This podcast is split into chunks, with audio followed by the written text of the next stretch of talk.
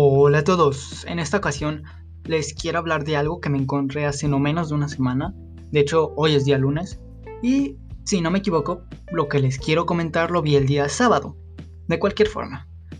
¿Qué fue lo que observaste, Ramses? Bueno, recientemente vi un reto que promocionaban por las redes sociales con el título Salvemos la Navidad. ¿Y en qué consiste?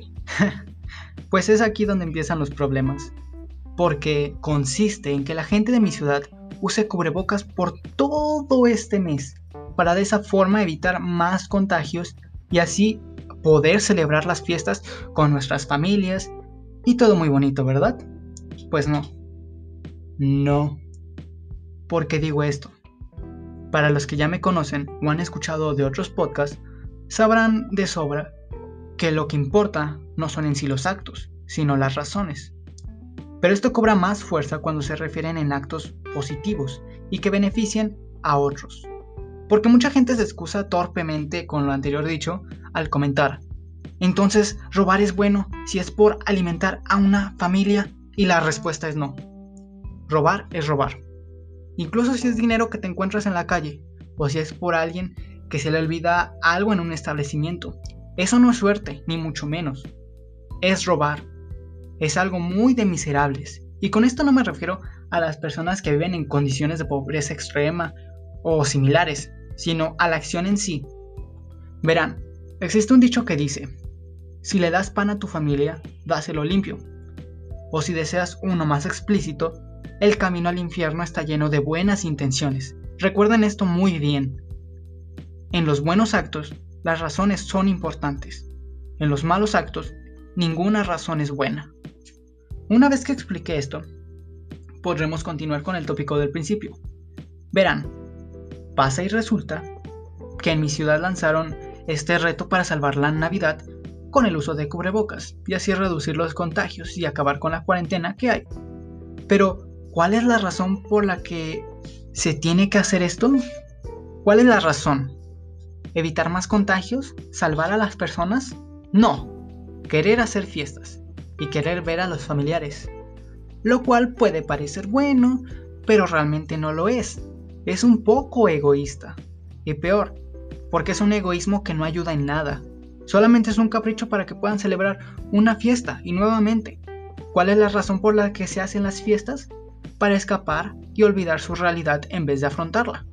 Ni siquiera es con el propósito de ver a la familia, estar con los amigos, para un momento de reflexión sobre lo bueno y lo malo, para recuperar las energías para el siguiente año. No, solamente es un capricho para dejar de lado su realidad miserable.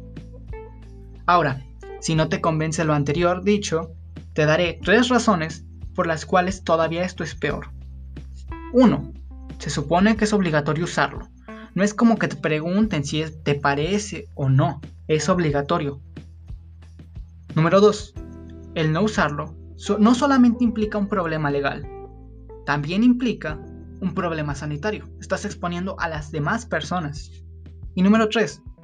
Quieren resolver un problema que ya lleva meses y casi un año de haber llegado a la ciudad, en menos de un mes. ¿En serio? ¿Quieres resolver un año lleno de pendejadas en menos de un mes? Vamos, es como decir que quieres bajar 40 kilos en menos de una semana. ¿En menos de una semana quieres bajar toda una década de malas decisiones? Sin duda es posible, sí, pero te ocasionarías un daño tremendo. O si quieres irte por la tangente, te tendrías que amputar un brazo o pagar una cuota enorme para una cirugía. Y créanme, cuando les digo que cualquiera de estas soluciones no son aptas para esta ciudad, no solamente no lo merecen, sino que tampoco son necesarias. Tenemos que afrontar la realidad. Aún falta tiempo para que se acabe la problemática. E incluso, si el día de mañana nos dicen que ya existe una cura, ya existe una vacuna, ahí no acabará el problema, porque seguirá el siguiente problema. ¿Quién decide a quién dársela primero? ¿Quién tendrá las suficientes vacunas para darlas? ¿Tendrán un costo o serán gratuitas? ¿Serán obligatorias o será que cada quien decida? Y esto no lo digo para que se desanimen o para que no usen cubrebocas. Por favor, no me malinterpreten. Esto lo digo porque quiero que piensen y que actúen de forma crítica. Que piensen por ustedes mismos en vez de que dejen que otros piensen por ustedes. Incluso lo que yo digo, piénsenlo, analícelo. Por si no lo sabían, México es, es ahora uno de los peores países para vivir en tiempos de COVID-19. O como varias personas lo llaman, corona desmonetización. Seguido de él se encuentran Argentina, Perú, Bélgica, y esto no es culpa de las autoridades o del gobierno en sí mismo, es de nosotros, porque nosotros los pusimos en esos puestos. Cada país tiene los gobernantes que se merece, y eso implica si es para bien o para mal. Ya lo he dicho antes, y lo volveré a decir, hay que responsabilizarnos, tomar las medidas de seguridad posibles, cuidar y enseñar a otros a tomarlas también, pero para ello hay que estar preparados, de lo contrario no solamente estorbamos a quienes verdaderamente necesitan ayuda. Este mensaje es muy fuerte. A muchos no les va a gustar e incluso se van a ofender con este tipo de mensajes. Pero no importa. Porque sé que habrán algunos pocos que lo comprenderán y que les será útil. Y es para ellos, para quienes hago estos podcasts.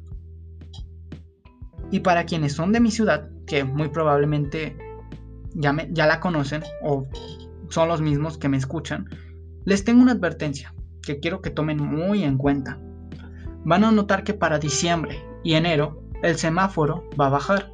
Actualmente, si no me equivoco, estamos en semáforo naranja y es muy probable que va a bajar a amarillo o incluso a verde. ¿Por qué? Bueno, esto es debido a que, como ya sabrán, la feria de la ciudad sí se hará. Así es, la feria va a estar en la ciudad. Aún no han abierto las escuelas, pero las ferias y los parques de diversión sí. Y esto es debido a múltiples factores como la economía y otros más, pero no los voy a explicar, porque eso alargaría de forma innecesaria este podcast. Así que solamente les diré lo siguiente. Tengan cuidado, no se confíen, y si no me creen, al menos esperen una semana, un mes, incluso, antes de adelantarse a tomar una decisión que ponga en riesgo a su familia o a ustedes, o, o peor aún, aún a otras familias, porque esa es la realidad en muchos de los casos. Honestamente, a nadie le importa si tú te contagias o no. Lo que importa es que contagies a otros por tu irresponsabilidad. Así que protégete y cuida de otros. Y eso es todo por este podcast. Espero que te haya gustado y que te haya sido de utilidad. Y compártelo con todos tus contactos porque esto es información que verdaderamente es útil. Un saludo y hasta la próxima. Adiós.